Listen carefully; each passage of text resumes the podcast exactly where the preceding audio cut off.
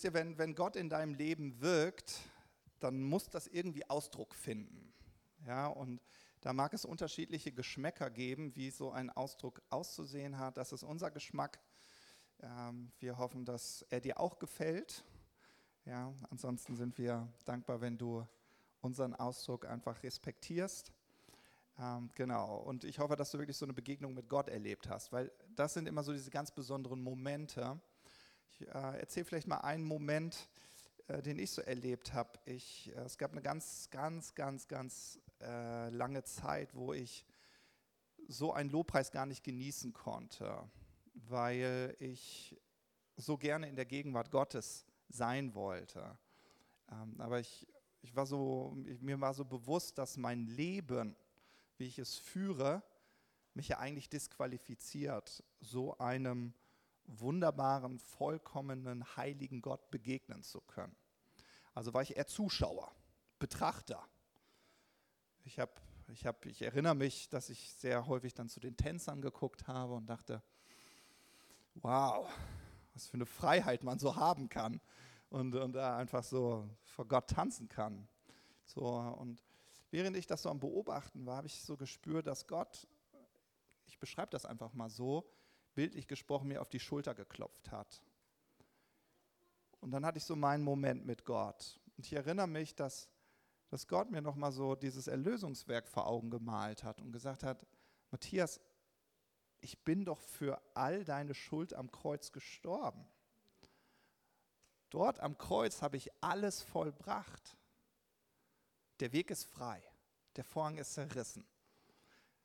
Und, und ich, ich, ich erinnere mich an den Moment, dass ich trotzdem wie gewurzelt dastand. Also ich konnte jetzt noch nicht springen, jubeln oder so, sondern irgendwie so, ich habe es in meinem Herzen gespürt, dieses Springen, dieses Jubeln. Und dachte, das ist so großartig. Ähm, genau. Und ihr, vielleicht kennt ihr das manchmal, manchmal muss, muss diese Wahrheit so ein bisschen tiefer in dein Herz hineindringen, dass man vielleicht auch manchmal so Menschenfurcht überwindet und sagt, es ist mir total egal, was andere gerade denken. Ich habe gerade den geilsten Tag meines Lebens und alle sollen es sehen und alle sollen es hören. Ja, und ähm, freu dich an denen, die das vielleicht schon so erfasst haben. Und ich will dich auch total ermutigen, solche Leute auch gerne mal anzusprechen und zu sagen, ja, warum bist du denn so begeistert von Gott? Ja, so, und dann werden sie dir ein Zeugnis erzählen. Und das wird auch so das Thema von der heutigen Predigt sein. Vielleicht erinnert, ihr, erinnert ihr euch, ich habe vor ein paar Wochen darüber gesprochen, dass wir über Gottes Größe schwärmen. Wer erinnert sich noch? Ich weiß es schon ein paar Wochen her. Ja, ähm, und wir hatten verstanden, und da würden wir uns einmal die nächste Folie anschauen. Uli, kannst du die einmal äh, anwerfen? Äh, ach nee, Mist. Okay, muss ich doch nicht. Ich, die habe ich rausgelassen. Ich wollte es ein bisschen kürzen, merke ich. Äh, äh, genau, aber äh, ich, ich äh, formuliere das nochmal. Wir hatten uns den Psalm 149 äh, ab Vers 5 angesehen und da haben wir gesehen, dass, dass es dieses schwärmerische Singen über Gottes Allmacht gibt. Ja? Da heißt es Lobpreis Gottes. Ja? Und wenn man da im Hebräischen nachschaut, heißt es schwärmerisches Singen über die Allmacht Gottes. Ja? Schwärmerisches Singen sei in ihrer Kehle. Ja, soll so aus, aus der Tiefe heraus, so ein schwärmerisches Singen über die Größe Gottes, äh, äh soll in unseren Herzen sein, weil es hat etwas zur Folge, nämlich, dass du in deinem Hand ein zweischneidiges Schwert hältst. Und wir hatten so verstanden, wenn wir schwärmerisch über Gottes Größe in unserem Leben singen, dann erleben wir das, wovon die Bibel spricht, dass das, äh, das Wort Gottes in unserem Leben so scharf ist wie ein zweischneidiges Schwert. Und in Hebräer 4 heißt es, dass dieses zweischneidige Schwert ähm, deine Gedanken äh, schneidet, dass es deine Gedanken sortiert. Ja? So, und, und, und solche Momente brauchen wir. Das ist so, so, so, ich sag Alltagswerkzeug. Wer von euch hat Probleme im Alltag? Guck mal, wer ehrlich ist. Jeder von uns doch. Wir haben doch alle irgendwo Herausforderungen. Das Schöne ist, wenn du an Gott glaubst, hast du auch Probleme und Herausforderungen. Vielleicht hat dir das heute noch keiner gesagt, aber du kannst deinen Nachbarn einmal anschauen und sagen, freu dich auf Probleme und Herausforderungen.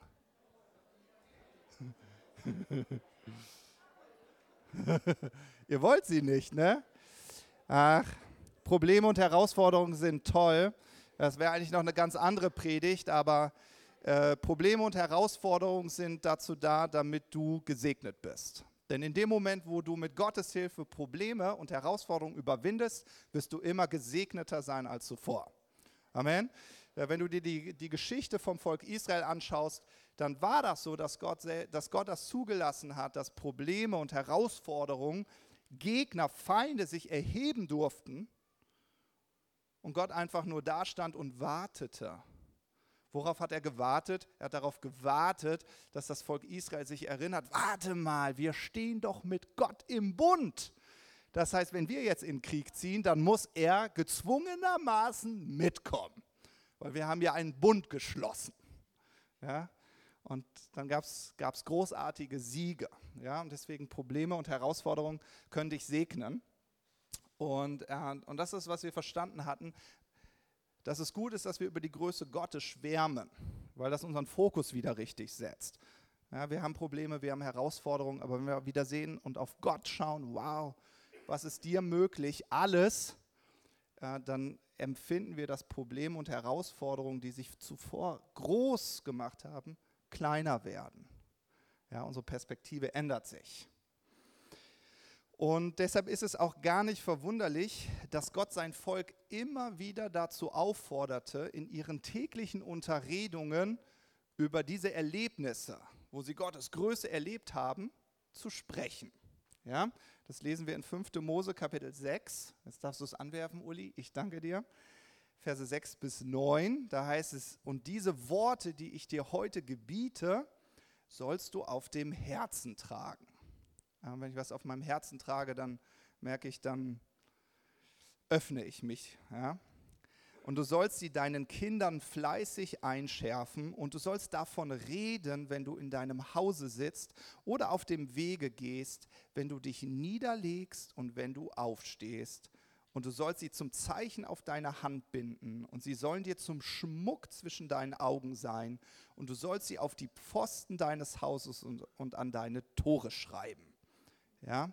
Und Vers 17 in dem Kapitel beschreibt das nämlich, worum es geht. Es geht darum, dass wir die Gebote des Herrn, also seine Schrift, äh, die, die Geschichten auch in der Bibel, hier heißt es dann seine Zeugnisse, ja, die er uns geboten hat, genau die sollen in unseren täglichen Unterredungen vorkommen.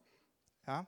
Und ich will dich wirklich Herausforderung mit der Frage, wann hast du das letzte Mal von Gottes Größe geschwärmt? Wann war dein letztes Mal? ja, ja. gute Frage. Ne? Wann war dein letztes Mal, dass du begeistert darüber berichtet hast, was du mit Gott erlebt hast?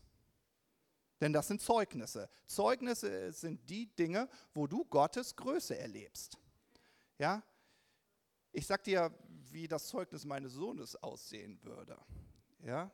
Das sähe wahrscheinlich so aus. Eigentlich wollte mein Papa mir kein Eis geben, aber ich habe zu Jesus gebetet, dass ich heute ein Eis bekomme und ich habe eins bekommen. das wäre sein Zeugnis. Ja?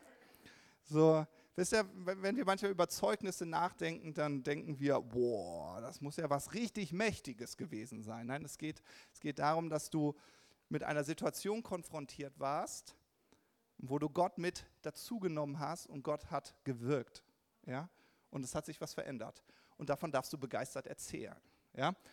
Und das wollen wir machen. Ja?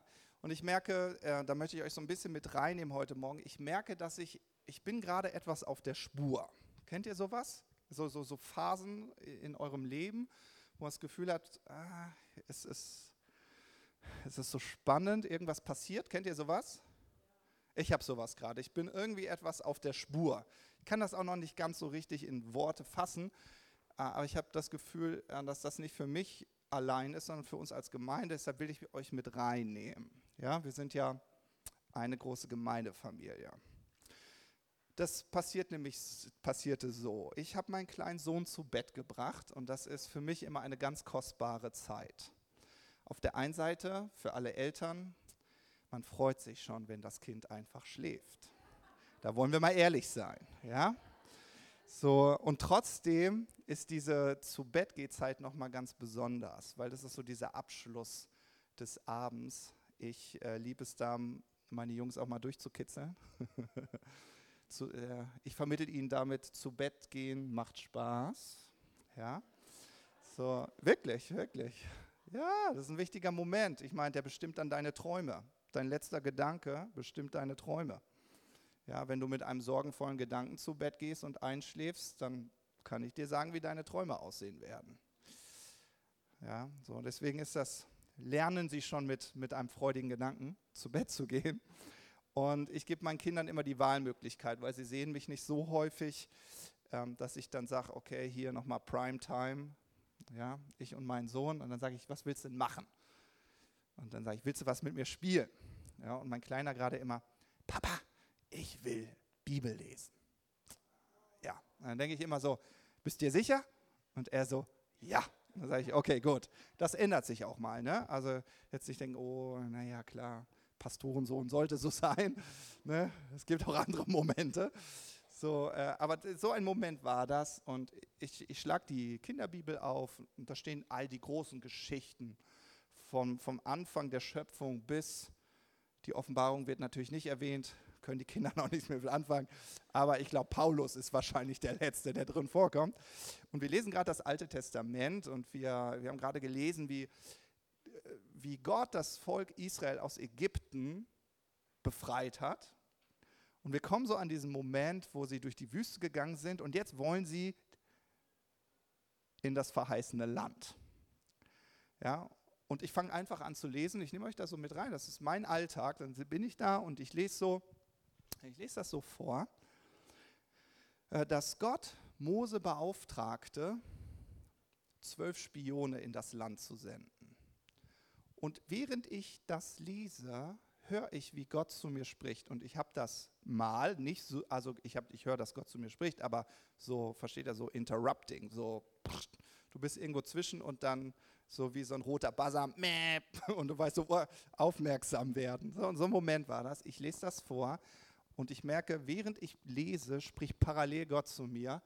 Und er sagte zu mir, so wie ich Mose beauftragt habe, zwölf Spione zu nehmen, die das verheißene Land auskundschaften sollten, so habe ich meinem Sohn Jesus befohlen, zwölf Jünger zu nehmen, die das Reich Gottes auskundschaften. Und wisst ihr, das sind so Momente, du bist so in dem Bett und du kriegst so einen Moment, und das war so ein Moment, und ich so, ich habe kurz innegehalten. Und mein Sohn gleich, Papa, lies weiter. Der hat ja nicht mitbekommen, was da so abgegangen ist. Ne? So, und dieser, dieser, dieser Gedanke hat mich nicht losgelassen, weil das ist manchmal, und vielleicht erlebst du das auch, dass Gott dich manchmal bei bestimmten Themen antippt. Oder du sitzt in der Predigt und ein Gedanke springt dich so an, aber du hast das Gefühl, so richtig verstanden habe ich das nicht. Kennt ihr das? Ja, ich habe das manchmal, wenn Ruben predigt. Denke ich, das war ein richtig guter Satz. Also richtig, so richtig verstanden habe ich nicht. so, äh, und dann ist das eine Einladung Gottes, dass du anfängst, damit zu arbeiten. Und das habe ich gemacht. Ich habe mir die Geschichte vorgenommen, habe gedacht, ach, dann liest du sie einmal noch in der Bibel. Und äh, genau, das habe ich gemacht. Und da bin ich, äh, ich springe mal ein bisschen, genau. Äh, und dann genau, bin ich auf diese Geschichte gestoßen. Ich weiß gar nicht, ob ich in der Folie richtig bin, ist egal. Und ich würde die Geschichte heute einmal gerne mit euch lesen. Ja?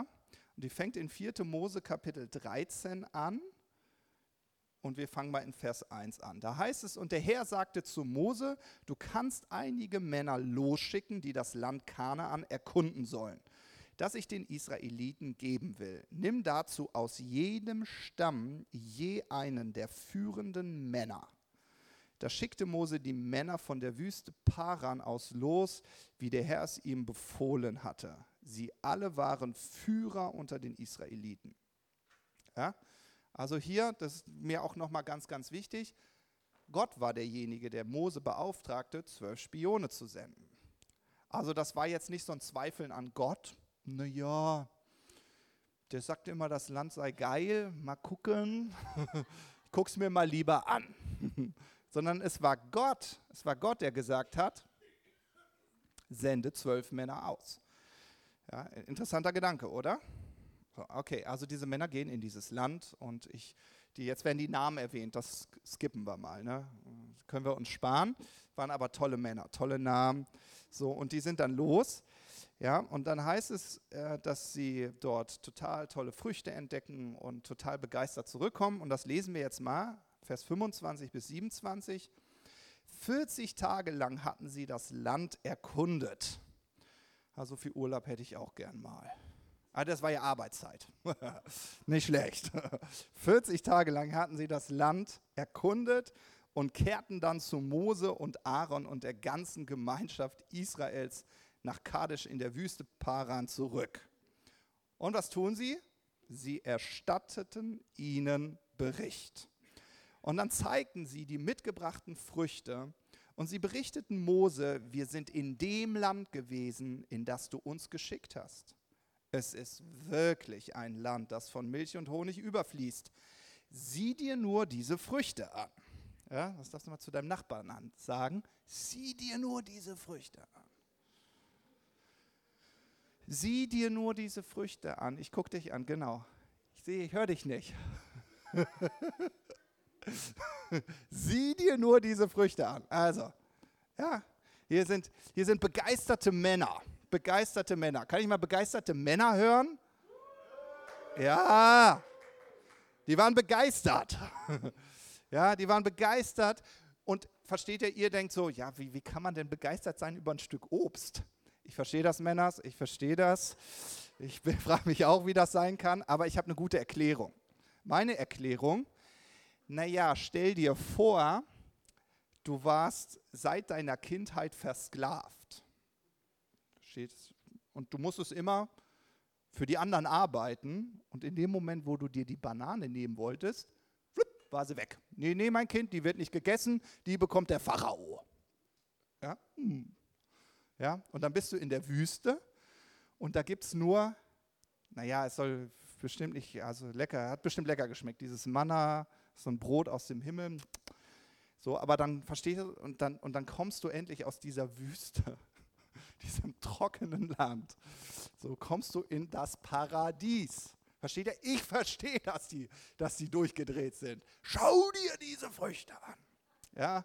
Und dann sagten die Leute, erzählt uns, erzählt uns. Und sie sagten, oh, ein tolles Land. Es gibt Flüsse, es gibt, es gibt, es gibt Berge, es gibt Plantagen.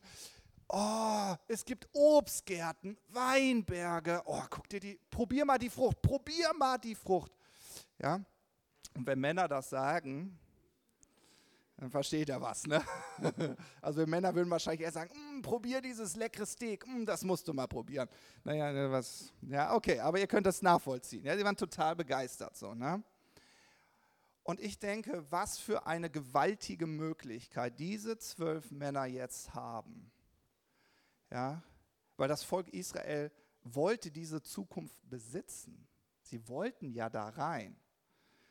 Und was für eine Möglichkeit für diese, für diese zwölf Männer, für diese führenden Männer aus den einzelnen Stämmen Israels, auch was für eine Ehre, auserwählt worden zu sein, das Land schon mal schmecken zu dürfen.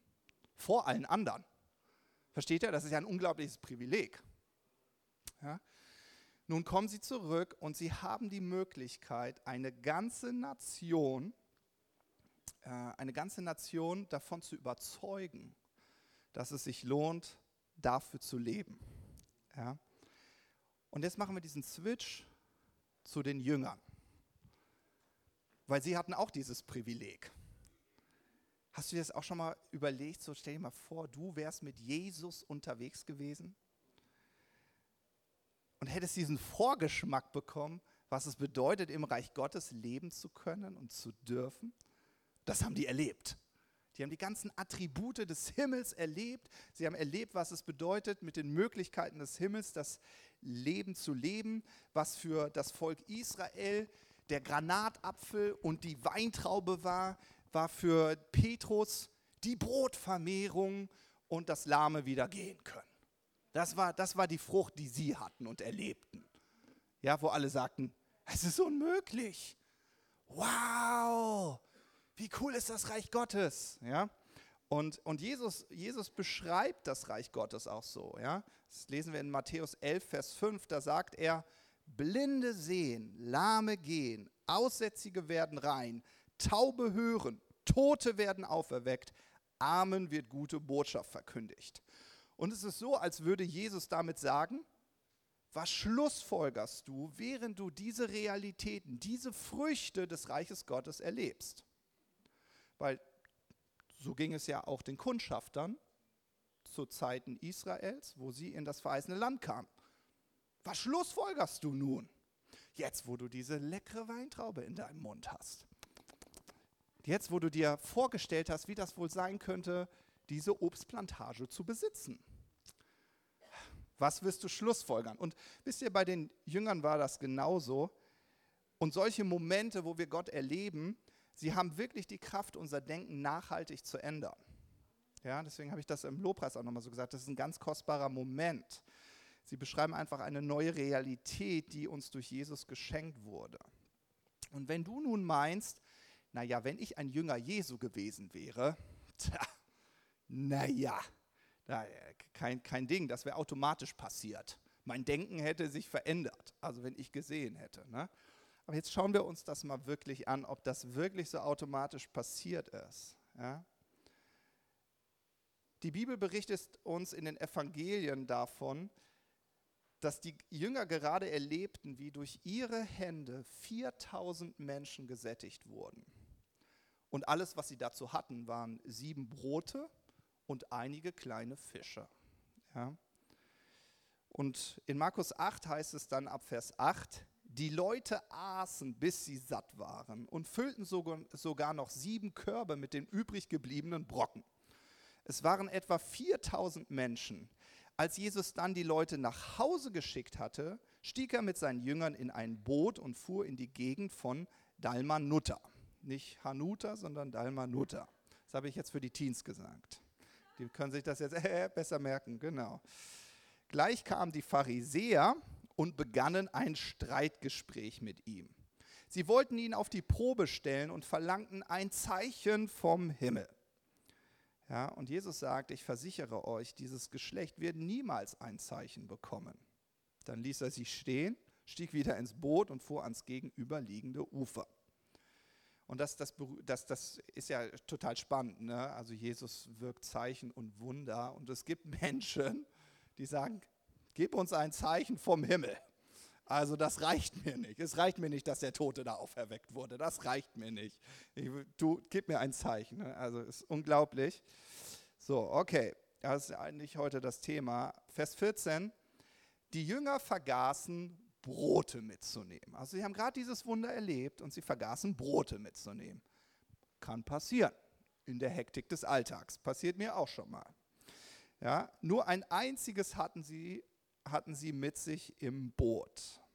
Als Jesus nun warnend sagte, hütet euch vor dem Sauerteig der Pharisäer und dem Sauerteig des Herodes, dachten sie, er sage das, weil sie kein Brot mitgenommen haben. Ja, das ist total spannend, ne? Also Jesus spricht ein Thema an, kennt ihr bestimmt auch.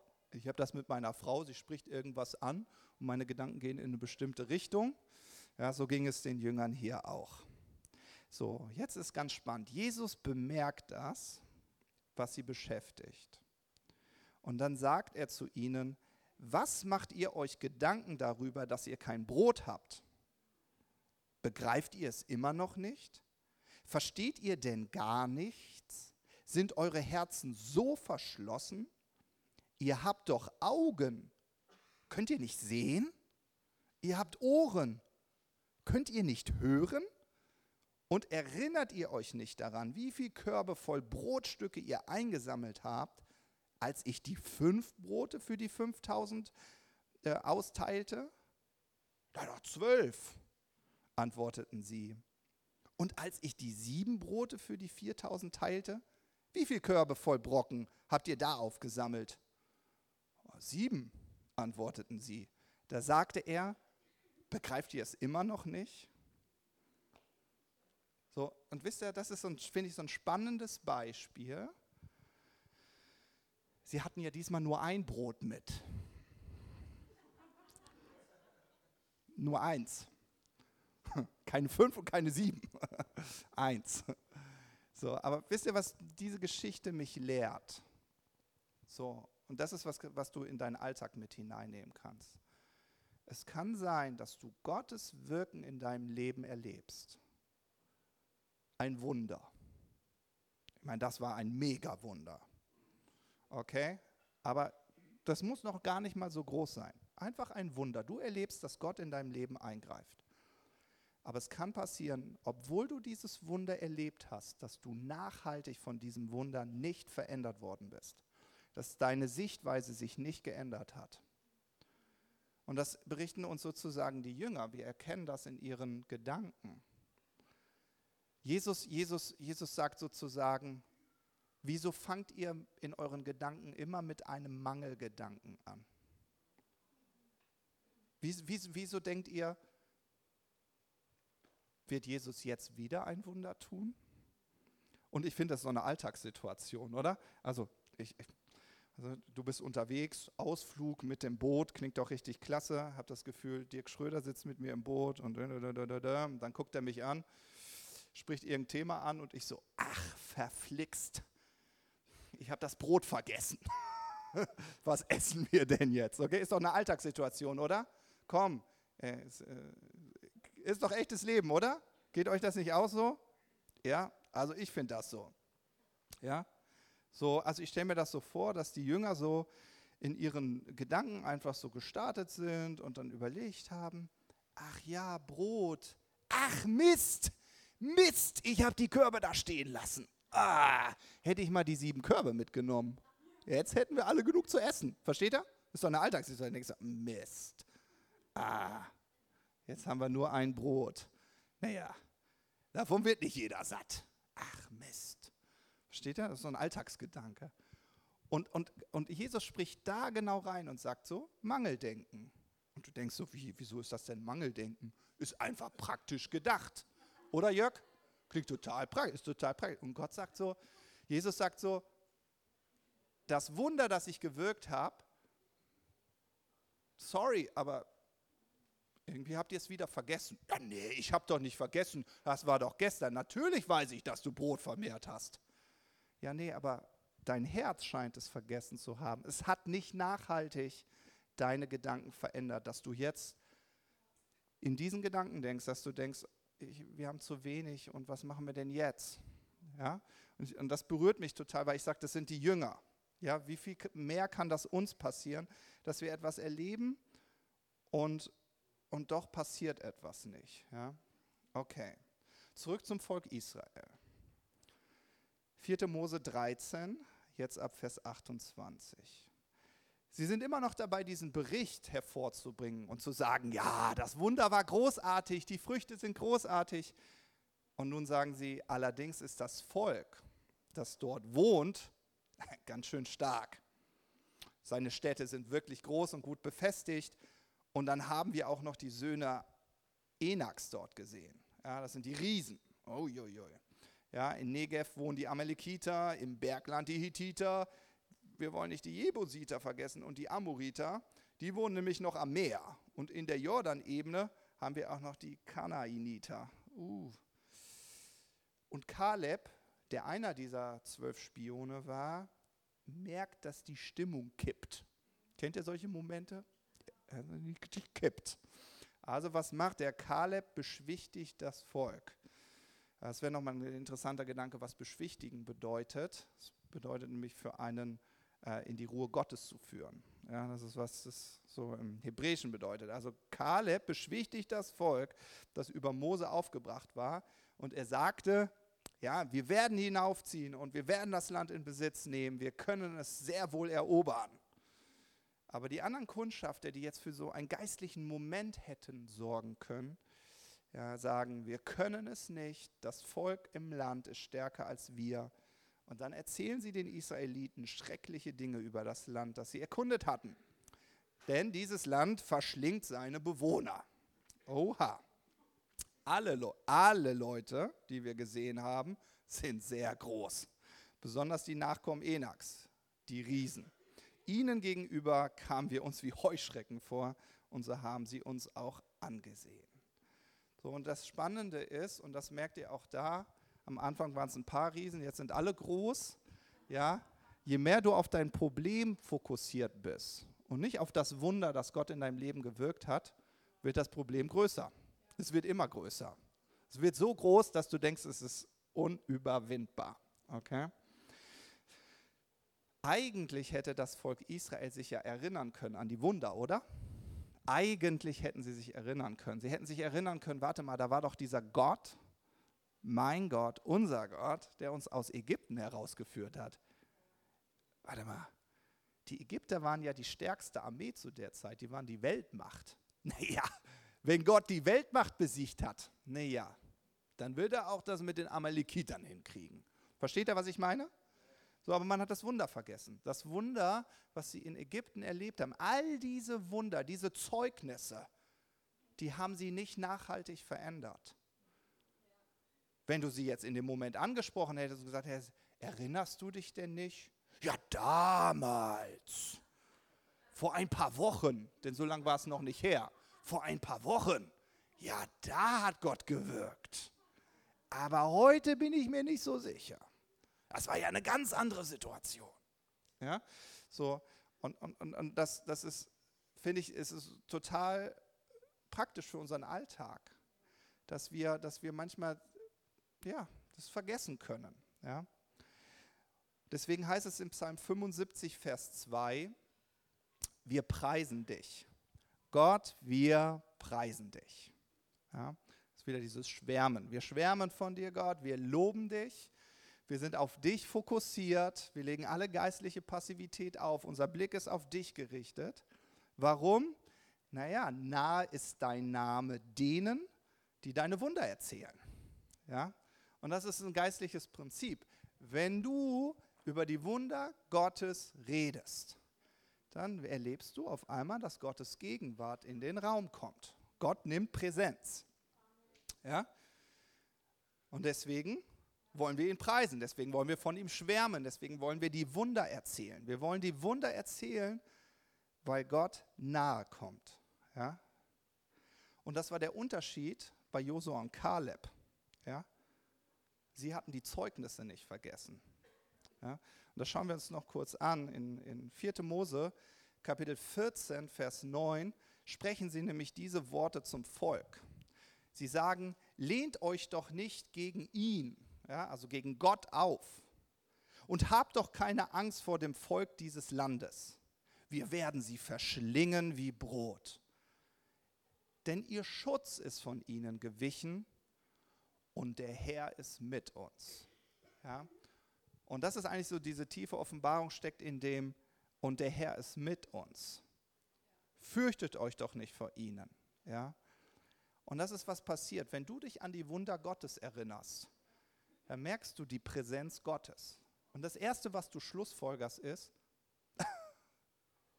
ich meine, wenn Gott mit mir ist, wer soll gegen mich sein? Oder? Das ist was, das passiert, wenn du die Wunder Gottes erzählst. Das Erste, was du realisierst, warte mal, Gott ist ja mit uns. So, und das ist, was Josua und Kaleb gemacht haben. Sie haben sich an die Wunder Gottes erinnert. Und deshalb wussten sie, Gott ist mit uns. Es ist ganz egal, wie groß das Problem aussieht. Gott ist mit uns. Ja? Und das ist so dieses Fokussiertsein auf Gott und seine Größe. Ja? Und was ganz automatisch passiert, ist, dass Mut und Stärke zunimmt. Gibt es so Moment, Momente, wo du fragst, ich wäre gern mutiger? Ja?